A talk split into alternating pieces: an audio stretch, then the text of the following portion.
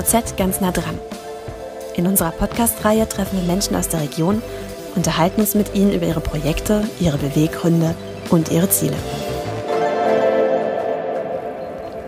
Das Schlosspark-Team.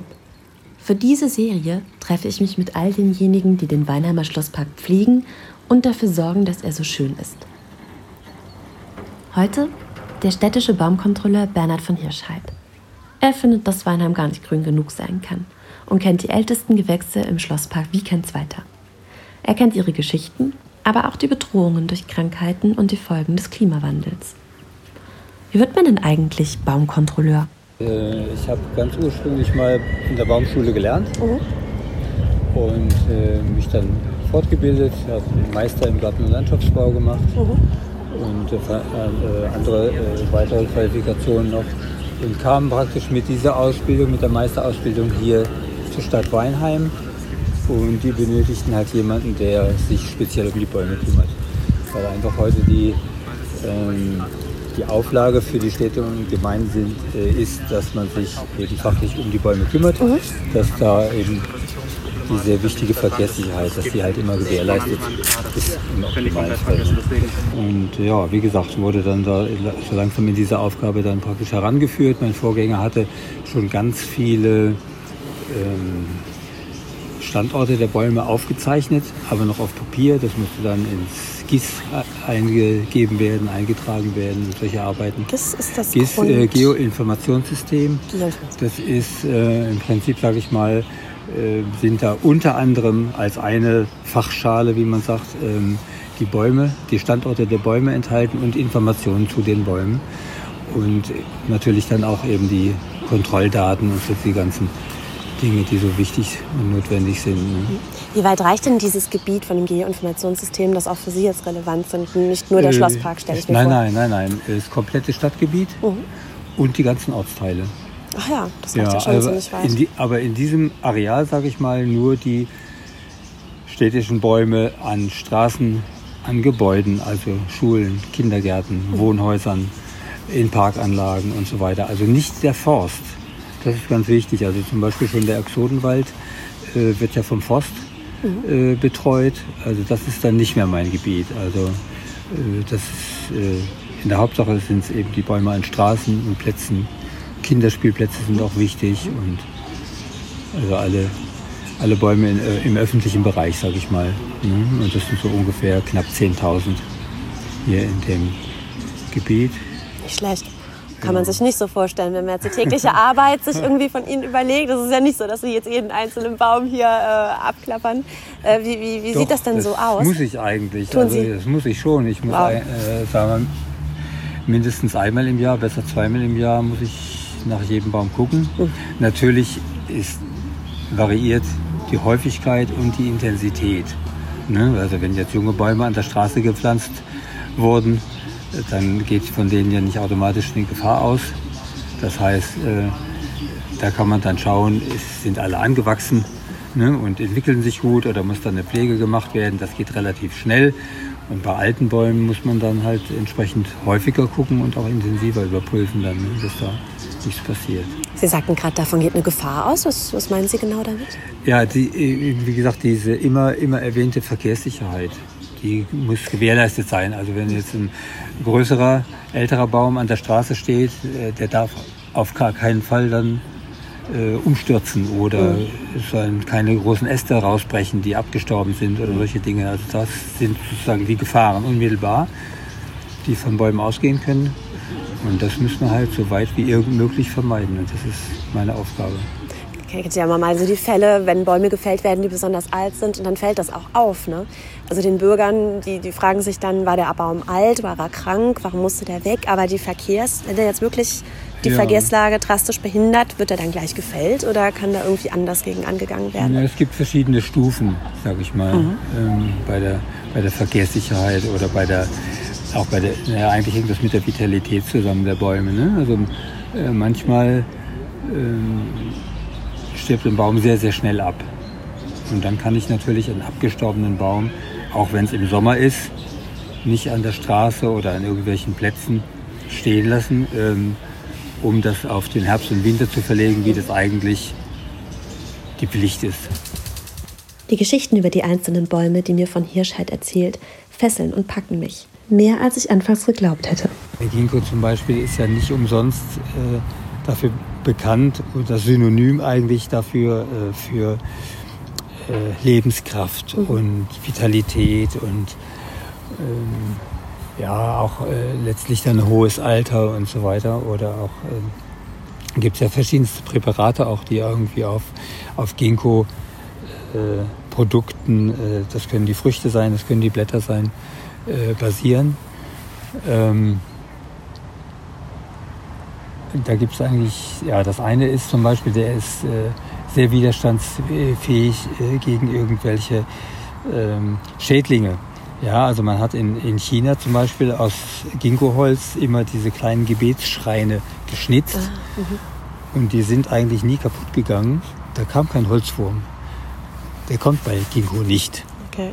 Ne? So. Oder ähm, was natürlich um die Welt ging, ähm, Hiroshima, diese schreckliche äh, Atombombe, die da äh, gefallen ist und so viel äh, Leid da verursacht hat. Ähm, da ist eben natürlich ganz viele, aber eben auch ein spezieller alter Ginkgo äh, damals ganz stark geschädigt worden und hat dann mehrere Jahre später dann wieder angefangen auszutreiben.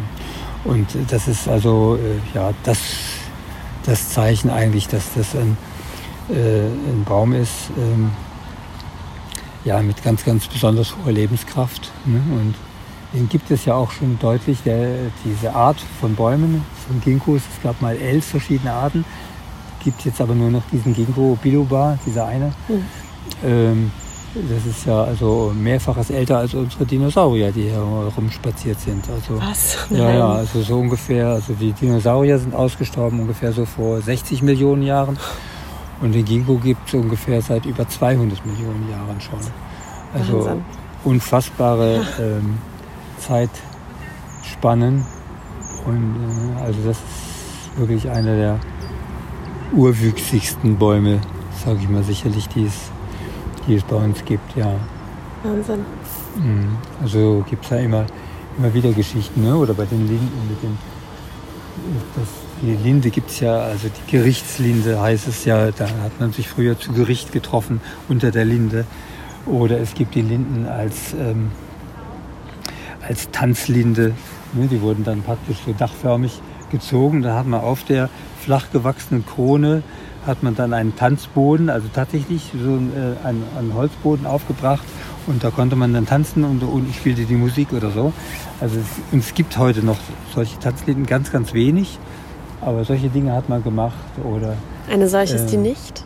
Das ist nein, die ist ganz, ganz gewöhnlich. Eine gewöhnliche Länder, okay. Ja, ja, ja. Was aber natürlich immer äh, äh, wichtiger Aspekt ist, das sind, äh, es ist natürlich eine enorme Bienenweide.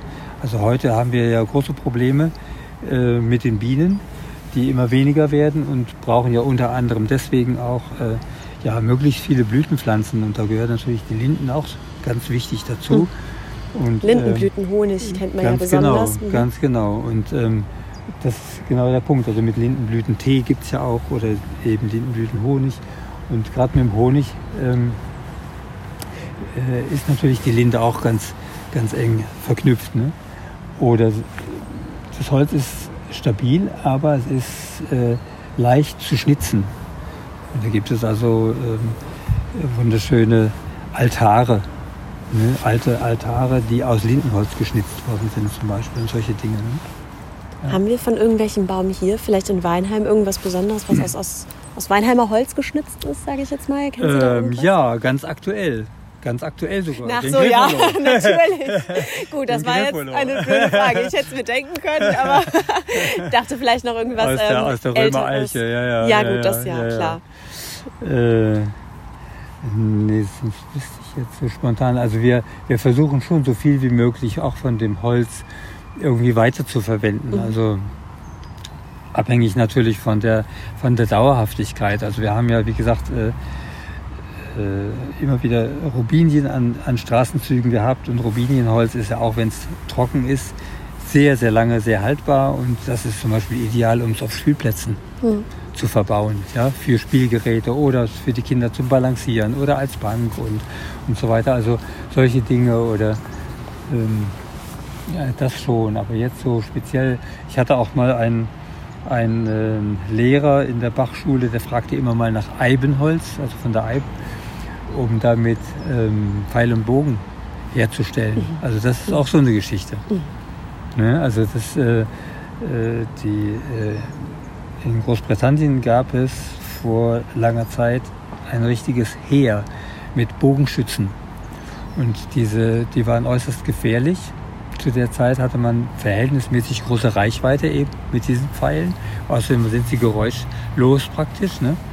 Ähm, und all diese, diese äh, Bögen vor allen Dingen, die Pfeile weiß ich nicht genau, aber die Bögen waren alle aus Eibenholz geschnitzt weil das eben, äh, ja, im, in der Materialkunde sagt man schlagzäh.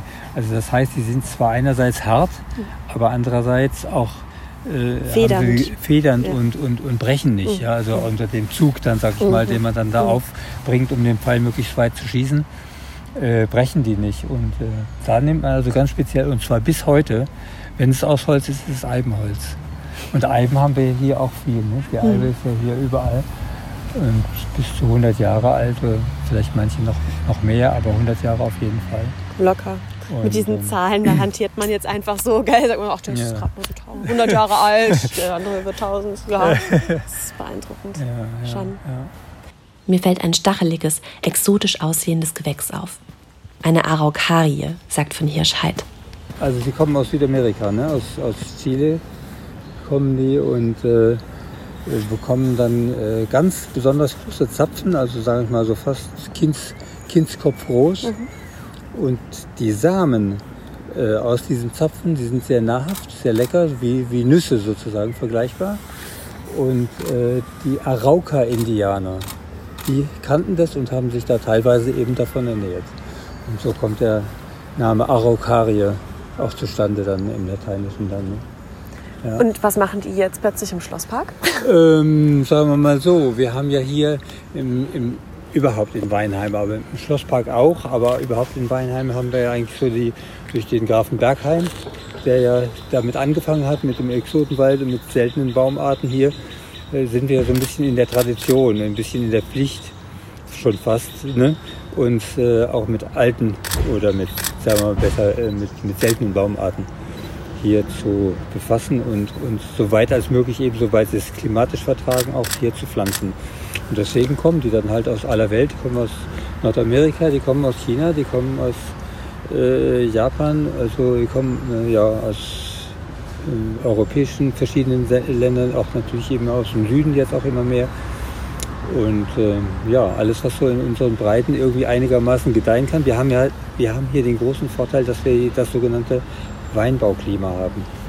Und das heißt, wir haben nur milde Winter ne? und manche äh, der Bäume, ähm, die vertragen eben nur relativ wenig Frost oder nur kurzfristig Frost. Und äh, ja, diesen kleinen Luxus der Natur, den können wir uns hier leisten und haben dadurch natürlich eine relativ große Spannbreite an, an, an Bäumen, die wir hier pflanzen können. Und ähm, ja, hier im Schlosspark oder in anderen Grünanlagen, Aganda Park oder auch im, im Stadtgarten oder so. Ähm, ja, da ist das einfach so ein, sage ich mal, für die Natur ein schmückendes Beiwerk. Aber mittlerweile, ähm, da werden wir ja noch drüber sprechen, denke ich, ähm, ist das natürlich auch ein ganz wichtiger Aspekt für die Straßenbäume. Ne? Denn die, die Straßenbäume haben es durch die klimatischen Veränderungen, durch Klimawandel immer schwerer immer heißer, immer trockener. Ähm, eben kaum, kaum äh, strenge Fröste im Winter, das heißt auch der Schädlingsbefall unter Umständen ist, ist stärker. Ne? Also das heißt, es, es ist wirklich, der Klimawandel ist in vollem Gange und hat mittlerweile auch diese Problematik erreicht. Also dass so teilweise eben traditionelle Baumarten äh, wir schon kaum noch oder nur noch sehr ausgewählt pflanzen. Also Ahorn ist ein klassisches Beispiel. Ne?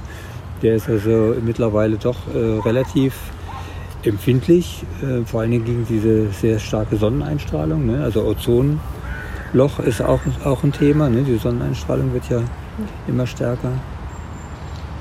Ja, und äh, also Gegnern des Klimawandels. Entschuldigung. Ja, genau. Und deswegen sind wir praktisch auch da auf der Suche, sage ich mal, nach alternativen Baumarten. Und da kommt uns natürlich dann das zugute, dass wir hier schon so manches kennengelernt oder ausprobiert haben. Ne? Sie passen sich an den Klimawandel, also Sie stellen sich vor, was der Klimawandel bewirkt und werden dem entgegenwirken, indem Sie sagen, okay, wir gucken jetzt, dass wir dann eben bei der Wahl der, der Bäume, die wir pflanzen werden, dass wir da umdenken ja. und ähm, genau. ja, irgendwie schauen, genau. wie wir uns also da halt an die Gegebenheiten. Mhm. Ja. Mhm. Genau. Es gibt da äh, richtig mittlerweile äh, sowieso Baumschulen und Forschungsinstitute und so weiter, die da versuchen, ihr Wissen da zu äh, vergrößern und, und das auszuprobieren, auch wirklich in Feldversuchen. Also die pflanzen da verschiedenste Baumarten und unter unterschiedlichen Bedingungen und, und sehen dann halt an dem Ergebnis, ne, welche Bäume sind am widerstandsfähigsten, welche haben es am besten äh, unbeschadet überstanden und so weiter. Das ist so das und ja. Wir sind bei unserem Spaziergang an den höchsten Punkt angelangt, oberhalb der großen Schlossparkwiese. Von Hirschheid deutet nach unten, in Richtung der alten Eiche. Das ist ein, ein besonderer Baum. Das ist äh, ein chinesisches Rotholz. Also was ich sagte, ne? China ist also ein ganz Aha. wichtiger Markt. Und das äh, chinesische Rotholz ähm, gab es nur als Versteinerung. Als Versteinerung? Den, ja, das heißt, man hat ähm, in Versteinerungen äh, sozusagen Abbildungen von, von den Nadeln und dem Holz gefunden, aber nicht den Baum. Und den Baum hat man dann erst ähm, Anfang der 40er Jahre, 1940er Jahre, in Sichuan, also am ganz am westlichen Ende vom, von China, äh, gefunden und hat das dann überprüft und tatsächlich hat sich herausgestellt, also da gibt es noch ein paar lebende Exemplare. Und das war, äh, ja, und das äh, Pikante war dann noch, ähm, dass japanische Forscher in China diesen Baum gefunden haben, was natürlich für die Chinesen schwer zu verkraften war. Und äh, ja, und so hat dann, das war natürlich ein, äh, ja, ein riesen, riesen Ding, eine große, große Sensation, dass man eben so ein so ein Fossil da in Natura wiedergefunden hat. Und, äh, das ist jetzt eindrucksvoll, dass ein solches Exemplar jetzt auch hier steht. Ja, und das hat sich dann, ja, die haben das dann ganz schnell versucht zu vermehren, zu verbreiten, eben dass diese Baumart auch nicht verloren geht. Und so in dem Zuge sind dann also auch hier im Schlosspark und dann auch im, im Hermannshof jetzt schon relativ alte Exemplare, also die vielleicht in den 50er Jahren oder so hierher gekommen sind, also relativ bald bald nach der Entdeckung sozusagen. Ne? Wie wurden die denn hierher gebracht? So als ganz kleine Bäume praktisch? Ähm, mit ziemlicher Sicherheit, ja. ja also sagen wir mal, ähm, der Graf Bergheim hat ja noch zum Beispiel die Mammutbäume in, als kleine Topfpflanzen von Übersee, also aus USA äh, heutzutage, äh, hierher verschiffen lassen. Ähm, wie jetzt der speziell hierher gekommen, weiß ich nicht. Das war ja dann immerhin schon 50er Jahre, aber Schifftransport ist nicht abwegig, könnte gut sein. Oder vielleicht auch schon im Flugzeug, das weiß ich nicht. Also das, das äh, entzieht sich meiner Kenntnis, das weiß ich nicht. Aber vom, von der Größe her, sage ich mal, äh, dürfte es nicht allzu lange danach gewesen sein, wo der Baum hierher kam. Welcher ist der älteste Baum hier im Schlosspark? Äh, wir haben zwei älteste. Und das eine ist die alte Eiche mhm. und das andere ist die ganz bekannte äh, Libanon-Zeder im kleinen, im kleinen Schlosspark. Also die Eiche, die, die beide, hier in der Mitte die beide jetzt, äh, ja, kann man sagen, 300 Jahre alt. Also 1720 wird als Pflanzjahr angegeben und das ist ja ganz bald. Ne? Wie geht es also, den beiden derzeit? Ähm, ich würde sagen, dem Alter entsprechend ganz gut. Aber ähm, wie auch an anderen, gerade älteren Bäumen, haben natürlich die alten Bäume das Problem, dass sie sich nicht mehr so schnell auf, auf neue Gegebenheiten umstellen können. Ja, also ein junger Baum, den man pflanzt, der kann in den ersten 10, 20 Jahren relativ schnell mit seinen Wurzeln zum Beispiel in tiefere Erdschichten vordringen und sich dann aus tieferen Erdschichten Wasser holen. Ja? Ein alter Baum ähm, kann das nur noch sehr langsam, also wenn überhaupt, dann nur sehr langsam. Also die, die Umstellung jetzt eben gerade durch diese Klimaveränderungen ähm, ist für, für, die alten Bäume ein großes Problem. Und ähm, deswegen ist es auch so, dass wir versuchen natürlich diese Bäume speziell, also die alte Zeder und die alte Eiche, wir haben auch schon das am Ginkgo gemacht, versuchen wir ähm, wirklich aktiv zu, zu fördern und zu unterstützen sozusagen. Unter anderem zum Beispiel mit dem Biotubator-Verfahren. Also das ist, äh, das ist eine ja, Versorgung, sage ich mal, der Bäume über, über Erdlanzen. Also das heißt, man bringt über, spült mit Hilfe von Wasser oder mit Luft. Das geht beides. Äh, Mineralstoffe, ähm, Humus, also sogenannter Würmermist nennt sich das, also ganz, ganz feiner, sehr hochwertiger Humus und auch Mykorrhiza in den Boden ein. Und dieses Mykorrhiza ist ein ganz wichtiger Faktor.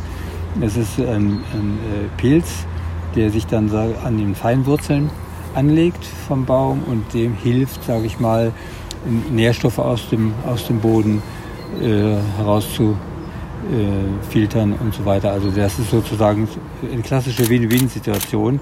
Dem Pilz geht es gut und dem Baum geht es dann auch besser, wenn er, wenn er den zur Verfügung hat. Ne? Also Symbiose, was sie dann eingehen. Symbiose, genau, genau. Das klingt fast schon wie eine Aufbauspritze für die Baumsenioren. Ja, so, so ein bisschen, so ein bisschen, ja, so ein bisschen Botox ist es ja.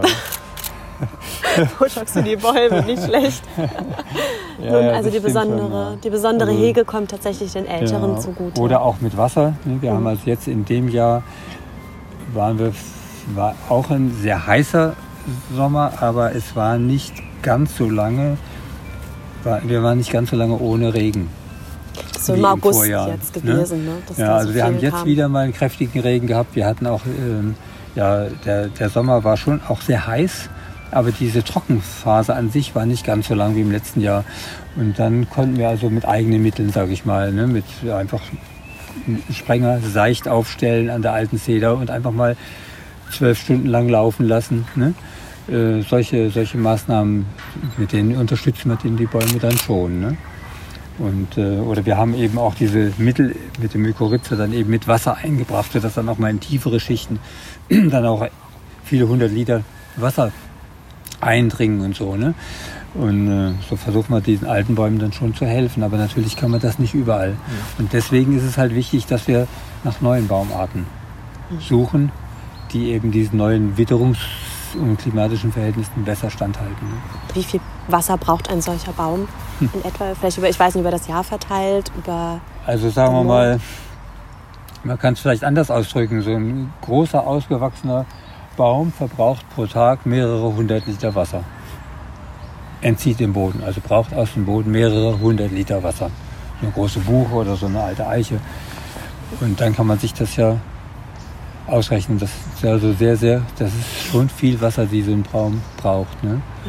Und äh, deswegen sind diese langen Hitzeperioden dann eben und mittlerweile auch der sinkende Grundwasserspiegel und solche Dinge sind natürlich wirklich ein großes Problem. Ne?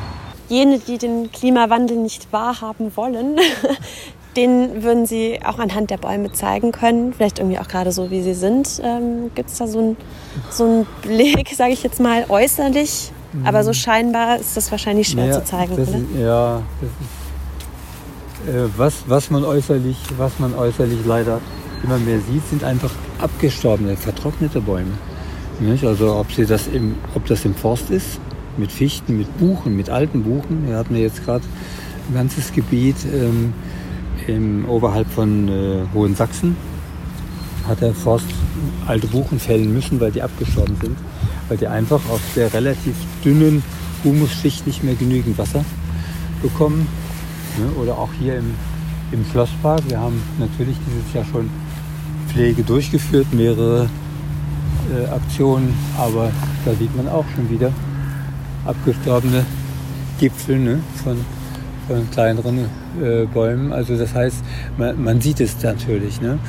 Und ähm, was wir eben ganz aktiv machen, ist, dass wir in verschiedenen Straßen äh, Bäume, die eingehen oder die, also, ja, die abgängig sind, eben durch neue Baumarten ersetzen. Also das heißt, wir hatten in der Wachenbergstraße eine äh, Sorte von Kirschbäumen, nicht? blühende Bergstraße, so war ja und ist ja eigentlich immer noch ein großes Thema, funktioniert aber nicht mehr.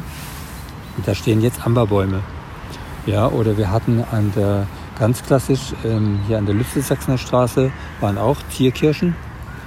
Da sind heute Zirkelbäume, der Zeltis Zirkelbaum, ähm, der sich übrigens sehr gut ähm, behauptet, trotz der, der schwierigen Bedingungen. Nicht? Oder ähm, ja, Amberbaum, Zeltis und dann haben wir eigentlich noch, was wir auch immer wieder jetzt einsetzen, als Ersatz für die Rubinie zum Beispiel, diese äh, falsche Akazie, äh, das ist die Gledizie. Und ähm, das sind alles Bäume, ja, die nach unseren Erfahrungen jetzt relativ gut Hitze und, und längere Trockenheit eben überstehen. Ja. Wenn man das jetzt hier alles zusammenfassen sollte, das ist ja, ja ist es schon sehr durchmischt. Also wir haben hier mhm. schon sehr, sehr, wir haben hier einen sehr unterschiedlichen äh, Baumbestand und versuchen das auch in der Stadt zu machen. Ähm, eben weil zum einen wir jetzt natürlich aktiv auch probieren müssen, was, was eignet sich besser. Und äh, zum anderen ist es so, immer wenn neue Krankheiten oder neue Veränderungen eben ähm, auf die Bäume einwirken und man hat nicht so einen, hohe, nicht, einen nicht so hohen Prozentsatz dieser Bäume in der Stadt, dann hat man auch ein kleineres Problem. Mhm. Ja, also das heißt, je größer die Diversifikation ist, desto besser oder desto schneller kann man auch reagieren. Ja, also ähm, ich die, überlegt, die, die Stadt äh, Mannheim hatte vor Jahren ja, äh, als diese Massaria auftrat, also eine äh, Pilzkrankheit an Platanen, hatten die ein besonders großes Problem, weil die eben sehr, sehr viele Platanen im Stadtgebiet hatten. Ja, also das nur so als Beispiel. Ne? Und ja, deswegen ist eben die Vielfältigkeit an Baumarten ist auf jeden Fall ein Vorteil sie lässt sich ein gewisser Trend ablesen, ähm, jetzt mit den Bäumen, mit denen Sie da jetzt ähm, ja praktisch die, womit Sie die Älteren ersetzen, mit den robusteren, lässt sich das schon irgendwie zu einem gewissen Trend hindeuten, mit, mit vergleichbar mit anderen Wäldern hier auf der Erde oder so. Ich weiß nicht. Ähm wir, wir, müssen uns, wir müssen uns mit der Auswahl der Baumarten immer weiter Richtung Süden orientieren. Sagen wir mal so. Das ist so der, das ist so der Trend. Ne? Also wir müssen im Prinzip schauen, was, äh, was für Bäume ähm, sind widerstandsfähig, auch im Süden Europas, in Nordafrika oder so. Und ähm, äh, weil es abzusehen ist, dass eben bei uns durch die Fortentwicklung de, de, des Klimawandels eben die Bedingungen auch sich im Laufe der Zeit verschärfen werden. Ja, also das heißt, wir, wir müssen gucken äh, in Gebiete, ähm, die jetzt schon sehr trocken sind. Was setzt sich da durch? Ne? Das ist so, so kann man das vielleicht sagen, ja. Ähm, was kann man denn noch zu Schädlingen sagen? Jetzt zum Beispiel der Borkenkäfer ist ja immer das Ungeziefer Nummer eins, das derzeit. Borkenkäfer ist, ist im Moment im Forst ein großes Problem. Bei uns äh, nicht. Jetzt sage ich mal im, im Stadtgebiet meiner Bäume sozusagen ist der Borkenkäfer äh, kein Problem, also allenfalls ein Einzelfall. Ähm, äh, was wir haben natürlich bisher zum Glück noch in geringem Umfang, das ist eben diese Massaria. Wir haben ja auch ein paar, einige alte Platanen, zum Beispiel am alten Friedhof in, an der Peterskirche und anderswo. Ähm, das ist eine Krankheit, auf die wir gut achten müssen, sage ich jetzt mal. Ähm, äh, dann hatten wir hier natürlich den Buchsbaumzinsler. Wir haben hier im Schlosspark ganz, ganz viele alte, uralte Buchsbüsche, fast schon Bäume. Ähm, Nennen Sie mir einen Buchsbaum, der nicht befallen ist vom ja, Buchsbaumzündler. Das haben wir mittlerweile ganz, ganz gut im Griff. Ach ja. Wir haben das spritzen lassen. Mit einem besonderen Mittel oder ja, mit, mit, mit äh, Bacillus thuringiensis nennt sich das. Also das ist ein, ähm, ja, ein biologisches Präparat, kann man sagen. Also auf, auf Basis dieses Bacillus der die, einfach die Fortentwicklung dieser Raupen verhindert und ähm, dadurch dann abtötet. Also das ist für Mensch und Tier völlig, ansonsten völlig äh, unbedenklich, ungefährlich. Also das heißt, man kann das auch eben hier im Schlosspark ausbringen. Äh, natürlich wird dann an den Eingangstoren darauf hingewiesen, dass diese Spritzung erfolgt und so weiter, äh, dass man da also nicht direkt ähm, da so in die Nähe kommt, aber es ist im Prinzip völlig ungefährlich. Und ja, mit dem Mittel haben wir das gut, gut hinbekommen, ja. Also das ist so eine wichtige Krankheit. Was jetzt noch dazu kommt, relativ neu, ist das Eschentriebsterben. Und das Eschentriebsterben ähm, ist vor allen Dingen auch wieder im Forst eigentlich noch, noch äh, schlimmer. Meines Wissens dürfen die mittlerweile gar keine Eschen mehr pflanzen. Weil das Problem ist, dass nicht nur die Triebspitzen, wie der Name sagt, eintrocknen. Äh, daran erkennt man das. Die bilden zusätzlich am Stammfuß noch einen Pilz aus. Und der dann äh, das Holz äh, äh, weich macht und dadurch stürzt der Baum irgendwann um. Also das ist ähm, durchaus gefährlich. Also das ist so Massaria, Eschentriebsterben, Buchsbaumzünsler und dann haben wir natürlich den Eichenprozessionsspinner mit demselben Mittel wie gegen den Buchsbaumzünsler, also auch äh, auf Basis, also das, das sind unterschiedliche Mittel mit unterschiedlichen Namen, aber die Basis ist eben immer dieser Bacillus thuringiensis und äh, auf der Basis äh, wählen, wählen wir dann Mittel aus und bringen die aus und das haben wir auch zumindest sehr stark reduzieren können durch konsequentes Düngen, äh, Spritzen jedes, eigentlich in jedem Jahr. Ja. Wie nimmt das denn vor? Das, das Spritzen, das Pflegen, das... Ähm ähm, unterschiedlich. Also äh, das Spritzen äh, übernimmt äh, Unternehmen hier, also alle, es sind alles Unternehmen hier aus dem Raum und äh, die sich, sage ich mal, in Richtung Baumpflege eben in unterschiedlicher Weise spezialisiert haben. Und je nachdem, was dann für Aufgaben anstehen, ja, ob das jetzt einfach eine, eine Baumfällung ist oder ob das eine Spritzung ist oder ob ähm, äh, die Bäume äh, mit Seilklettertechnik, was vorhin kurz erwähnt wurde, ne, ähm, was der Kern gesagt hat, ob die Bäume in Seilklettertechnik ähm, gepflegt werden müssen. Also das heißt, man kann nicht mit dem Hubsteiger in die Nähe fahren oder solche Dinge äh, gibt es also eine ganze Reihe an, an Firmen. Und je nachdem, wie sie sich spezialisiert haben, äh, wählen wir die dann aus. Oder also ja, so kann man das sagen. Mhm. Was ist denn Ihre Faszination jetzt ausgegangen, also speziell für die Bäume? Sie mussten sich irgendwann dafür entschieden haben oder irgendwann gemerkt haben, dass das Ihre Berufung ist, vielleicht sogar? Mm, ja, also ähm, wenn man sich mal überlegt, ähm, zum einen, wie vielfältig natürlich die ganzen verschiedenen Bäume sind, was es da für Spielarten gibt, ist ja un unglaublich. Oder auch wenn man sieht, ähm, wie alt Bäume werden können. Also äh, wenn man das mal gesehen hat, wenn man, ich war mal in Mecklenburg-Vorpommern und da gibt es die sogenannten Ivenacker Eichen. Und die Ivenacker Eichen, die älteste davon ist realistisch 1000 Jahre alt. Und wenn man dann an so einem Baum steht oder unfassbar. Das ist also wirklich sehr, sehr beeindruckend einfach, das zu sehen und sich dann vorzustellen, was hat er schon alles erlebt. Ne? Was sind da schon an Mensch und Tier und was weiß ich vorbeigelaufen? Was sind da für, für, für also das Mittelalter, 1500, äh, ja, das, da, da war das noch ein kräftiger äh, Altbaum, aber noch keine, kein Urgroßvater. Ne? Also äh, das ist für so einen Baum gar keine, gar, gar keine so große Zeitspanne. Für uns ist sie riesig. Mhm. Und also das sind solche Dinge. Oder eben, wie gesagt, diese, diese äh, Vielfältigkeit und die unterschiedlichen Charaktere sozusagen der Bäume und Spielarten. Das ist schon was Schönes, ja. Ist Weine im Grün genug? Oder ist da noch Bedarf? Ach, also Bedarf gibt es natürlich nach meiner Meinung immer. Ne? äh, da, da gibt es immer, immer schöne, schöne oder wichtige oder wünschenswerte äh, Gelegenheiten und, und, und Bereiche, wo man natürlich pflanzen könnte, meiner Meinung nach. Ne? Aber ähm, die Meinungen gehen ja bekanntlich auseinander und äh, es wird halt auch in Beinheim viel gebaut.